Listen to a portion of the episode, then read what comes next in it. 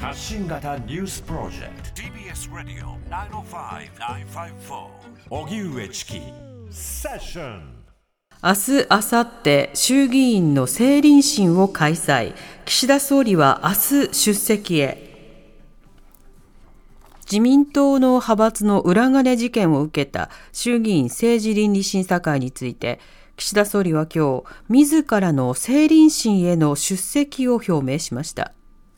これを受けて与党、与野党は明日と明後日、政倫審をフルオープンで開催し、岸田総理ら6人を審査することで合意しました。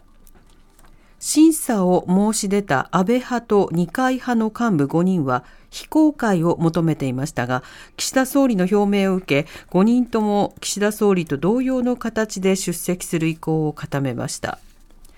与野党は今日午後、政倫審について協議し、明日は岸田総理と二階派の武田元総務大臣、明後日は安倍派の西村前経産大臣、松野前官房長官、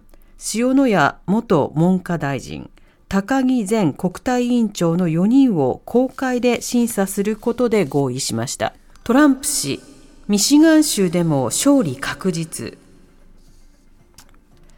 アメリカ大統領選挙の共和党候補の指名争いで第6戦となる中西部ミシガン州での予備選挙が27日実施され主要アメリカメディアは一斉にトランプ前大統領が勝利を確実にしたと報じました。これでトランプ氏は初戦から6戦全勝となり指名獲得へさらに前進。一騎打ちを続けるヘイリー元国連大使への撤退圧力が一段と強まることになりそうです。一方、民主党も同じ日にミシガン州で予備選を行い、現職のバイデン氏が勝利を確実にしていますが、支持者なしとする得票が16%を超えました。これはパレスチナ自治区ガザで民間人の犠牲が増え続けていることについてミシガン州のアラブ人コミュニティが抗議活動としてイスラエルを支持するバイデン氏への白票を呼びかけた影響とみられています。輪島市からの中学生の集団避難来月終了で検討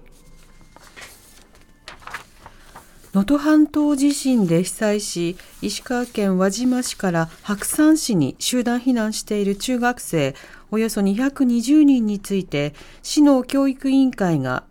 3月下旬までに避難を終わらせる方向で検討していることが今日分かりました。これは輪島市教育委員会が明らかにしたもので3年生は3月上旬の卒業式1、2年生は3月下旬の終業式をめどに輪島市内へ戻り、補修した校舎を使う予定だということです。今後、詳しい日程は保護者や教員らとの協議を経て決める見通しです。ガザ地区の死者3万人に迫る。パレスチナ自治区ガザの保健当局は27日、イスラエルとイスラム組織ハマスとの戦闘でガザでの死者が29,878人に上ったことを明らかにしました。イスラエル軍は100万人以上の避難民が集まる南部ラファへの地上作戦に踏み切る可能性があり、犠牲者はさらに増える恐れがあります。また国連人道問題調整事務所の高官は27日安保理会合で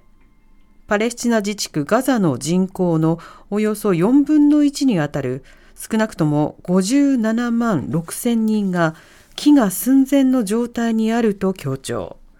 対策を講じなければ大規模な飢餓の発生をほぼ避けられないと警告しています。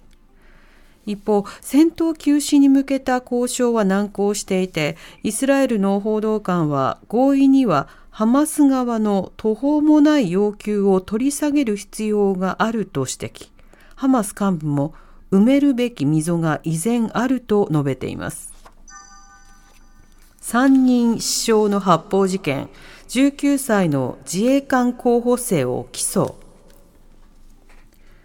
去年6月岐阜市の自衛隊射撃場で当時18歳だった自衛官候補生の男が銃を発砲し隊員3人が死傷した事件で岐阜地検は今日強盗殺人などの罪で男を起訴し実名を公表しました。起訴状などによりますと被告の男は18歳だった去年6月岐阜市の陸上自衛隊日野基本射撃場での訓練中に弾薬を奪う目的で小銃を発砲し、男性隊員2人を死亡させ、1人に大怪我をさせた強盗殺人などの罪に問われています。岐阜地検はおよそ半年間、責任能力の有無などを調べる鑑定留置を行い、刑事責任の能力があったと判断し、今年1月に岐阜火災に送致。火災は2月、刑事処分が相当として検察官に送り返す逆送としていました。今後、20歳以上と同様に裁判員裁判で審理されます。日産が自動運転サービスを発表。日産自動車は今日、自動運転車両を活用した新しいサービスを展開すると発表しました。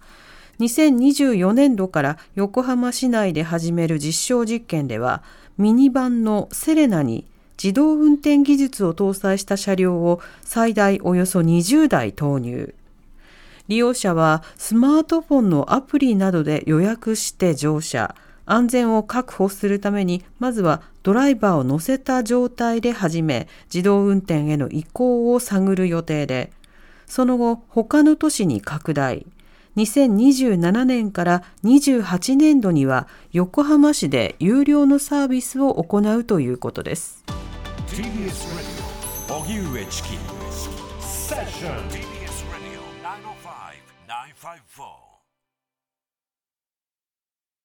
なたの平成間違ってます。